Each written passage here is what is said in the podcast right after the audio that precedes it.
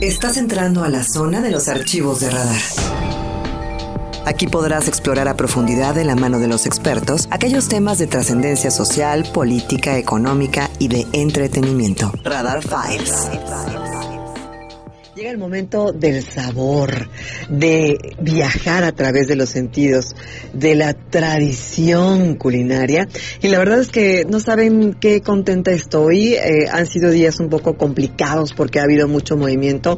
Dicen que mañana es luna de sangre. Entonces, bueno, hay muchas energías que se están moviendo. Pero lo que sí es una realidad es que la tarde que pasé hoy comiendo en un extraordinario espacio aquí en la ciudad de Querétaro que se llama La Tradición que la mente maravillosa, mágica, magistral y generosa del chef David Cetina, bueno, pues de verdad que me hizo viajar, como lo dice este programa, a través de los sentidos, me hizo eh, eh, viajar a través de los sabores, me hizo eh, olvidarme ahora sí que de todas mis penas, como dice Juan Gabriel, me olvidé de todas mis penas, y, me hizo realmente volver a disfrutar esa, esa cocina, digamos, tradicional, ¿no? Entonces, eh, doy la bienvenida y celebro que estés aquí con nosotros, mi querido chef David Cetina. ¿Cómo estás? Muchas gracias, Diana. Muchas gracias a todo tu radio escuchas y eh, pues muy contento de estar eh, en Querétaro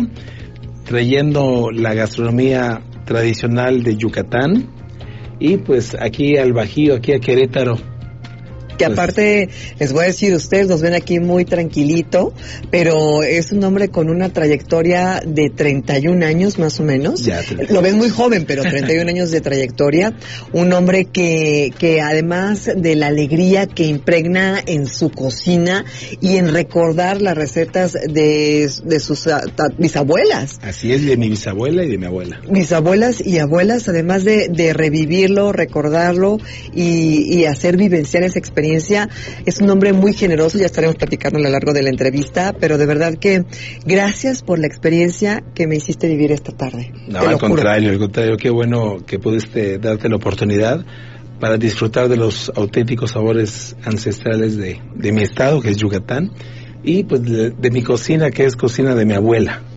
Eh, somos, vengo de una familia restaurantera, soy la tercera generación de mi familia que nos hemos dedicado a preservar y a conservar todas las maneras ancestrales mayas de la cocina tradicional yucateca.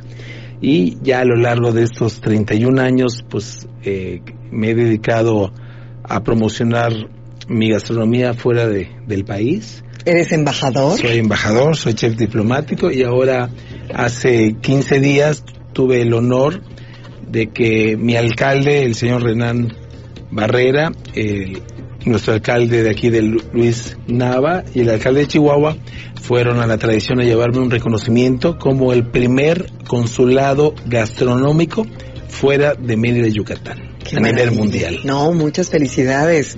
Y de verdad que son reconocimientos que de alguna manera coronan este trabajo que has estado haciendo durante tantos años y el llevar el sabor de la cocina ancestral mexicana, particularmente de Yucatán, pero a muchos países. O sea, si ustedes, digo, vamos a estar platicando, pero a todos los países y con todas las autoridades a nivel internacional a las que él ha tenido la oportunidad de hacer viajar a través de su cocina, bueno, pues es una historia fantástica, David. De verdad que qué bonito trabajo el, eh, el llevar este nombre de la cocina, pero también lo haces por vocación y por pasión. Así es, muchas gracias, Diana. Muchas gracias. Y pues venimos ya a Querétaro a traer eh, lo mejor de nuestra gastronomía, pero también a generar empleos para los queretanos y también eh, abro, hago muchísima labor altruista y no, no será la excepción Querétaro vamos a organizar, como te dije hace rato, eh, almuerzos, cenas a beneficio de nuestros hermanos más necesitados, sobre todo para esta pandemia que, que, que ya espero que pronto se acabe. Y pues como cocinero vengo a traer no solamente el corazón, sino el amor hacia hacia mi cocina, hacia la cocina de mi abuela. Y es que es todo un concepto de ayuda, de solidaridad, eh, obviamente de mucho sabor y de mucha tradición, como su nombre lo dice, pero la gente que nos sigue a través del canal 71 del sistema de cable WIS, aquellos que nos siguen a través de Facebook Live por Radar News Crow, aquellos que nos ven por el sitio web www.radarfm.mx y lo que, los que nos escuchan por la frecuencia modulada, el chef trae el día de hoy una filipina, que hace rato me la estaba presumiendo, no saben lo bella que es. Yo sé que tiene una colección de muchísimas, pero además eh, eres un promotor del trabajo de los artesanos, el trabajo de productores regionales, el trabajo de la gente que hace maravillas con sus manos. Y tu Filipina es, es el ejemplo perfecto. Ojalá que puedas, ahora sí que extiende los brazos como Cristo. Eh, vean nada más el detalle. Así es, es un trabajo de Ponte Cruz este, esta filipina fue diseñada para una cena especial y tardaron tres meses en, hacerla los manos artesanas yucatecas. Es una maravilla, está preciosa, ¿eh? De verdad que, y, es una forma también de, promover el, la artesanía eh, de tu estado. Por supuesto. No solamente traemos eh, gastronomía, traemos artesanía, traemos folclore, traemos tradiciones, traemos muchas cosas para que todos los queretanos puedan disfrutar y vivir de una experiencia mágica, una experiencia que llegando ya a la tradición te estás transportando a Mérida. No, sin duda alguna, ¿eh? de verdad que es una aventura. Y la gente que no conoce todavía la tradición, si usted eh, va por Avenida Constituyentes eh, en dirección al auditorio José Ortiz de Domínguez, antecito está una agencia de coches, voy a decir el nombre, Ford, ahí usted se da vuelta a la derecha y luego, luego, es más, desde lejos, fíjate, yo venía en el sentido contrario para poder darme vuelta en U por la Alameda y desde que venía dije, me dijeron que la tradición era amarillo. Y salta así como una pirámide maya en medio de la jungla de asfalto, eh, este maravilloso y espectacular lugar y desde que entras te sientes transportado a otro espacio. Entonces ya están abiertos, ya están inaugurados, ya están en actividad, 25 yucatecos llenos de esperanza y muchos queretanos participando en este proyecto. ¿Y qué es lo que pueden esperar? Digo, yo lo podría describir, pero que venga de la voz del experto. ¿Qué es lo que pueden esperar gustativamente porque sabemos que de repente, bueno, pues hay experimentos que emulan la tradición yucateca. Pero, pero, ¿cuál es ese sello distintivo o eso que los hace la tradición inolvidable? Bueno, son eh, cocciones muy largas porque lo hago en PIP. PIP quiere decir en maya cocinado bajo tierra, como son los métodos ancestrales. Eh, nosotros marinamos con naranja aire que traemos desde Yucatán. Tenemos todos los ingredientes, todos los productos, todos los, los pavos, los pescados, el cerdo, todo desde Mérida, desde Mérida, Yucatán. Y pues eh, venimos a, dejar sabores sabores únicos. Y pues son nada más en la, en, la marinación de la cochinita son 12 horas de marinación con naranja agria, achiote que es la semilla del achiote más 28 especies adicionales. A diferencia de pues del recado que pueden, recado nosotros le hicimos a, la pasta de achiote con las mm, especies. Ok. Y eh, se deja marinado 12 horas y bajo cocción, bajo tierra, 20 horas. Eh, nos traemos maderas de, endémicas del estado de Yucatán, que son las maderas de Javín, Catzín y Sicilché y nos trajimos también un poco de tierra de Yucatán para darle ese sabor tan único. Claro, ahorita que, que, fui a, tu restaurante me di la oportunidad de ir atrás clandestinamente ah, a, oler la madera ah, y la verdad es que sí tiene un, perfume particular, ¿eh? Sí, así es. No me asomé al hoyo porque dije que está en cocción y voy a arruinar un platillo, pero la verdad es que eh, esos son esos, y me decías, son maneras de hacer las cosas de muchísimos años de antigüedad. Así es, tenemos eh, más o menos la cochinita tiene de 450 500, 500 años de, de hacerla bajo tierra. Obviamente antes de los españoles no teníamos el cerdo, ya cuando después de la conquista se da toda la, el, el, ahora sí que... La cría de... Todo el, los productos eh, que no eran de, de, Yucatán, que no habían, y de ahí empiezan a hacer nuestra gastronomía. Tenemos muchos sabores, pero sobre todo muchos eh, maneras y como la cocina francesa, española eh, árabe, china, de ahí nace nuestra gastronomía. Toda la influencia de, de todos esos países que tenemos en el estado de Yucatán, porque eh, antiguamente los hacendados de las haciendas, que era la gente más rica de, de, ahora sí que los hacendados de Nequén, mandaban a sus hijos a Europa por Puerto Progreso, por los barcos, porque no habían acceso como ahora a las carreteras que tenemos. Entonces, normalmente nosotros yucatecos crecemos con nanas. Entonces mandaban a los, a los niños con las nanas y cuando regresaban ya, después de muchos años, eh, pues llegaban las nanas con la cocina yucateca, pero con productos de París, de España, de toda Europa, y así empieza a darse toda esta diversidad de gastronomía, de sabores, de colores, pero sobre todo de cocciones. Qué maravilla, ¿no? Es que de verdad les aseguro que tienen que visitar y, viajar a través de la tradición eh, estas, estas recetas, estos olores, estos sabores.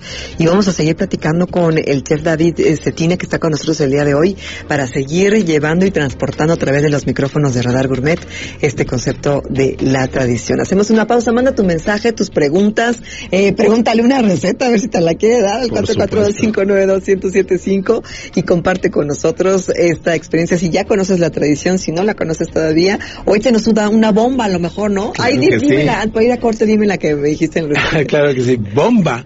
Si Querétaro te robó tu corazón, seguro comiste en la tradición bomba. Estás entrando a la zona de los archivos de radar.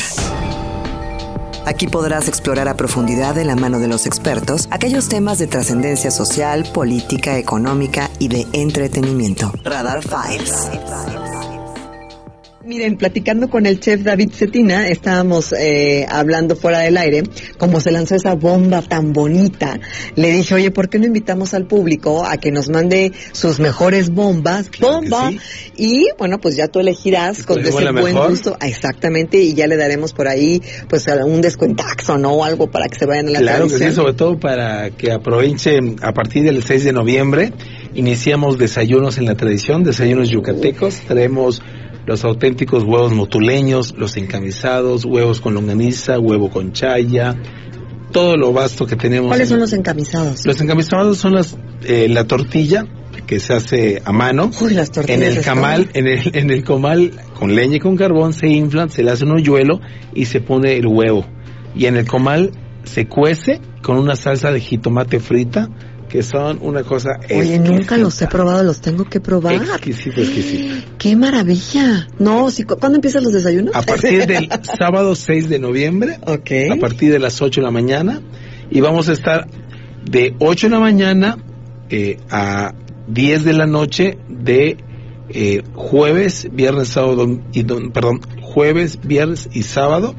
De domingo a miércoles vamos a abrir de 8 de la mañana a 7 de la noche. Ok para que nos estén... ¿Y los, y los desayunos Los desayunos yucatecos van a ser de 8 de la mañana a 1 de la tarde. A 1 de la tarde. Sí, porque aquí la gente eh, despierta un poquito más tarde a, nosotros. Nosotros ¿A, las 5 de la mañana estamos desayunando. ¿En serio? Bueno, es por el calor a lo mejor, ¿no? Claro, el calor hace que desde las 4 de la mañana estés... Que ya estés así como... ojos así como búho. que estés en la hamaca, ¿qué pasa? ¿Qué pasa, niño? Hay mucho, mucho calor. En cambio, aquí hay una heladez. Ay, ¿te apagó? ¿Sientes que estás No, no, no, heladez aquí en Querétaro ah, porque... No, no, no, porque estamos acostumbrados ah, al calor. Me traje a 25 ayudantes de cocina y a mi familia para pues para seguir continuando con esta tradición y traer ahora sí que lo mejor. Lo, mejor, de, lo mejor. Por eso tenemos todos los productos de, Mérida. O sea, Yo te voy a decir, hoy no, no me aprendí los nombres porque la verdad es que estaba muy concentrada comiendo, pero las tortillas hechas a mano están deliciosas. El maíz lo, lo, traemos de Mérida y nosotros nixtamalizamos todo. No, no, no. El, el, bueno, la cochinita pibil está exquisita. El lechón. El lechón, o sea, qué barbaridad. O sea, eh, un, un, no exquisito el caldillo, el queso. El queso relleno estilo escabeche oriental. Queso relleno en Chile. Queso relleno estilo escabeche oriental, porque el, el, original es el con el col con el queso y una salsa de jitomate. Y en nosotros en Valladolid, cada familia eh, tiene un guiso muy especial de familia. En mi caso, pues mi bisabuela eh, creó este queso estilo escabeche oriental que casi muy poca gente conoce. Y pues es algo, un sinónimo de, de mi familia, ese, este guiso que es muy querido para mí. También probaste el pavo en relleno negro. Ese, qué, qué exquisitez. La verdad es que ya no tenía más espacio, pero te juro que, que si no han estado ustedes, me, lo, me, me, me chupo el plato. Qué, qué cosa, o sea, de verdad quería yo con, tomarme todo el, el, el, caldillo. Sí. Es exquisito, todavía lo, o sea, lo recuerdo y te juro que lo vuelvo a disfrutar. Sí, este guiso se hace con un chile que es endémico del estado de Yucatán y en, el, en específico en Valladolid que se llama el chile del país, que se tetema, eh, se hace la pasta y cuando se va a cocer el pavo se deslía en agua se embarnula el pavo porque lleva doble cocción con leña y carbón a la parrilla se asa. Después en la olla ya con el agua los but y todo eh, el sofrito que se hace de jitomate chile dulce cebolla se mete bajo tierra. Durante cinco horas se va co co cocinando. Eso nos somete todo desde el pip que le llamamos. No, qué cosa, qué bárbaro. El, el, el habanero también, yo no como habanero. nada de chile y no me picó para nada, me Así supo es. muy sabroso. Nosotros le quitamos las venitas y la pepita para que bajarle el picante, pero para que prueben los sabores del chile habanero de Yucatán, que es diferente al de aquí. Las empanadas Las también. empanadas de chaya con queso de bola. Qué rico. Y pues ahora sí que te tengo una buena noticia. Este 31 de octubre, 1 y 2 de noviembre vamos a festejar el Hanal Pishan aquí en Querétaro. Hanal Que- Pishan. Hanal Pishan. Hanal en maya quiere decir eh, comida y Pishan ánima. Es la comida de las ánimas que festejamos en la península de Yucatán estos tres días que solamente eh, los yucatecos, los de Quintana Roo y los de Campeche comemos en la festividad del Hanal Pisham, que es un tamal ceremonial que le llamamos pip, mugbi pollo, mugbil pollo o pibi pollo, dependiendo la, el estado de la península de Yucatán. Y durante tres días nosotros lo desayunamos, lo almorzamos y lo cenamos porque solamente tres días al año lo podemos comer. Claro, por supuesto. Y es algo espectacular. Es un tamal de pollo puerco hecho bajo tierra.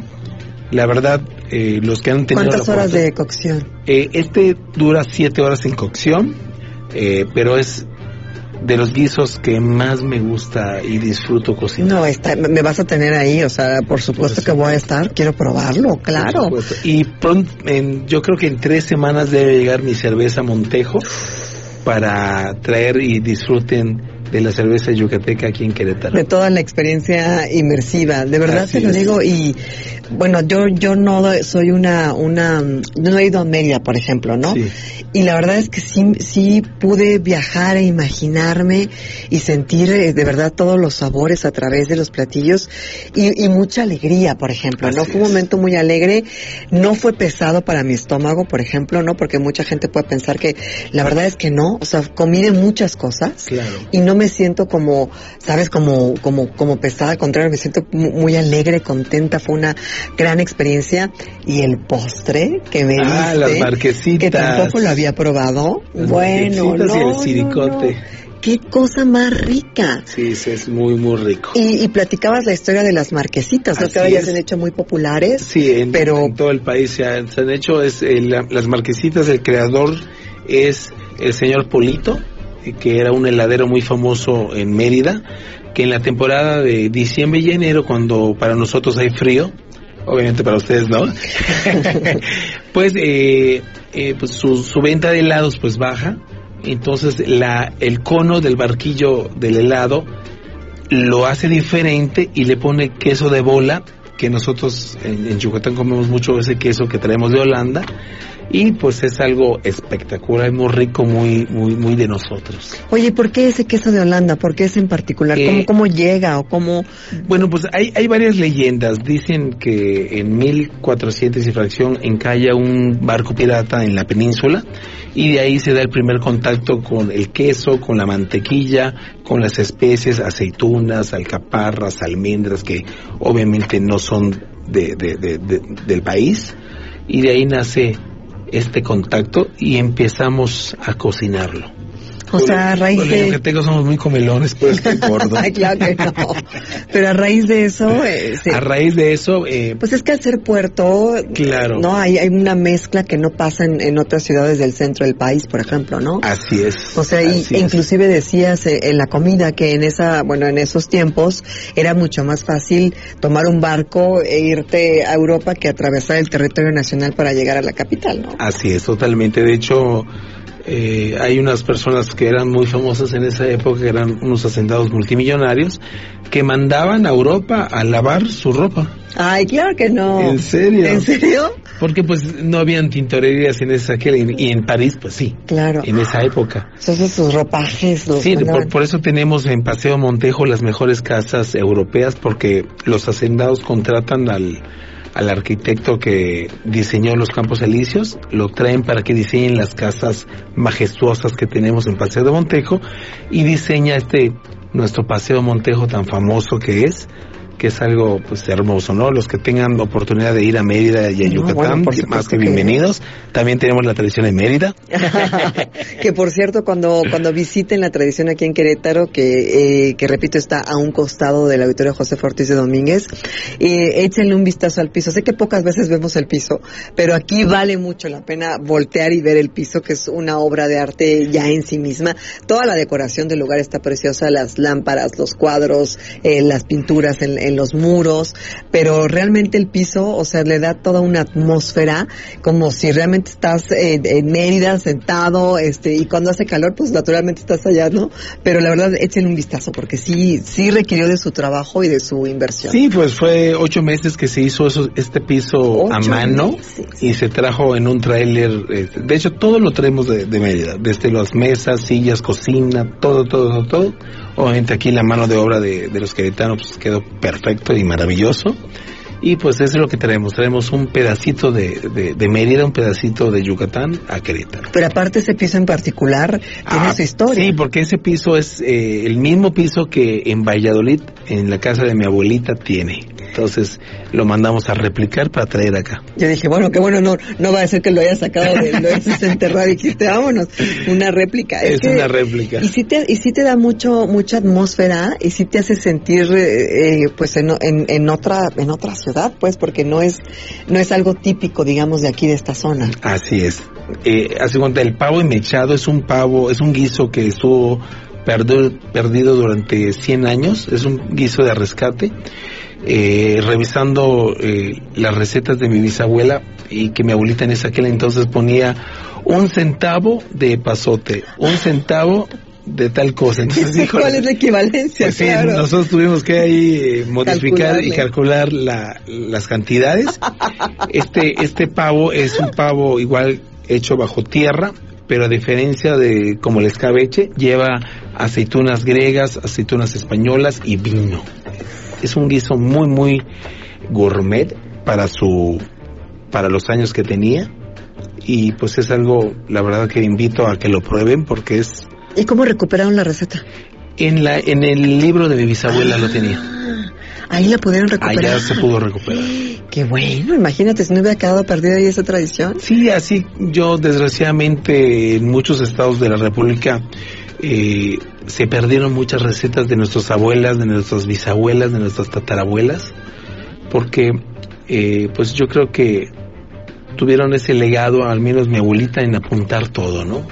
Y más que su mamá era una gran cocinera, como mi abuela también, este, pues de generación en generación, eh, yo cuando me vaya de este plano, eh, estoy editando varios libros ah, lo que te iba a preguntar, de cocina sí. yucateca y sobre todo para los recién casados o para los solteros. Algo fácil, Ay, porque sí. realmente, pues no es lo mismo ya un ama de casa que ya tenga pues más experiencia en la cocina a un recién casado, sobre todo en esta actualidad, pues que no da tiempo de cocinar nada, porque todo el día estás trabajando, mínimo tienes dos trabajos para subsistir. Exacto.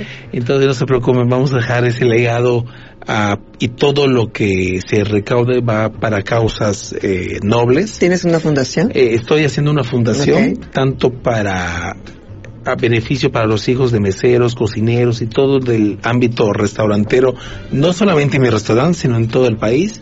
Como también voy a hacer un, voy a donar mi casa, que es una casa eh, estilo francés grande. Muy bonito, sí. Que va a ser una escuela de gastronomía para gente de escasos recursos, porque tenemos mucho talento en México, pero desgraciadamente hay veces que no tienen la posibilidad de pagar una carrera, sobre todo una carrera de gastronomía, que es una carrera muy cara.